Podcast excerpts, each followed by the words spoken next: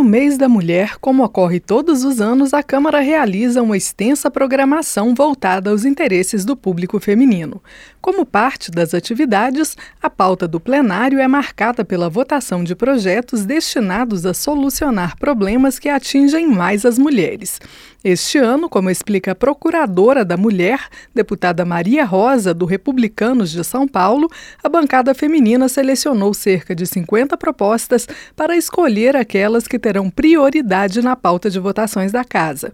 De acordo com a procuradora, devem entrar em discussão projetos voltados, por exemplo, ao empreendedorismo feminino e à saúde da mulher.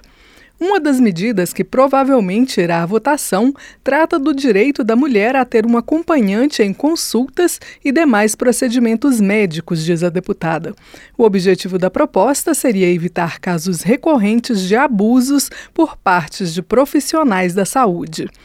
Ainda segundo a procuradora, somente serão apresentados ao presidente da Câmara, Arthur Lira, projetos consensuais entre as deputadas.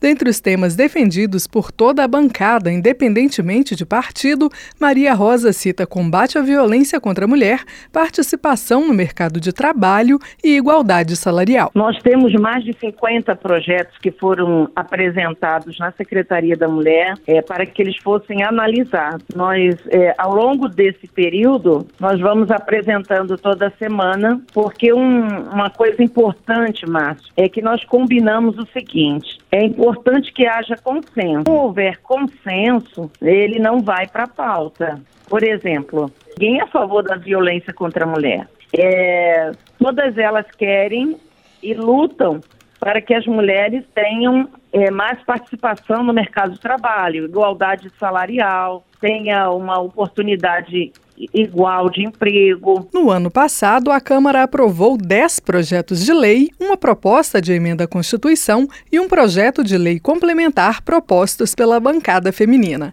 Um dos projetos aprovados prevê a destinação de, no mínimo, 5% das verbas do Fundo Nacional de Segurança Pública para ações de enfrentamento à violência contra a mulher. A medida vale a partir deste ano. Já a PEC aprovada obriga os partidos políticos a aplicarem, no mínimo, 30% dos recursos públicos destinados à campanha eleitoral para candidaturas femininas.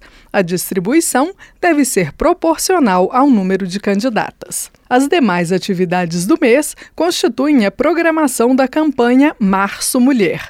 O evento começa com uma solenidade na terça-feira, dia 7, e inclui sessão solene, cursos, debates, exposição e lançamento de livros sobre violência política contra a mulher. A campanha resulta de parceria entre a Secretaria da Mulher da Câmara, a Procuradoria Especial da Mulher e a liderança da bancada feminina no Senado. Da Rádio Câmara de Brasília, Maria Neves.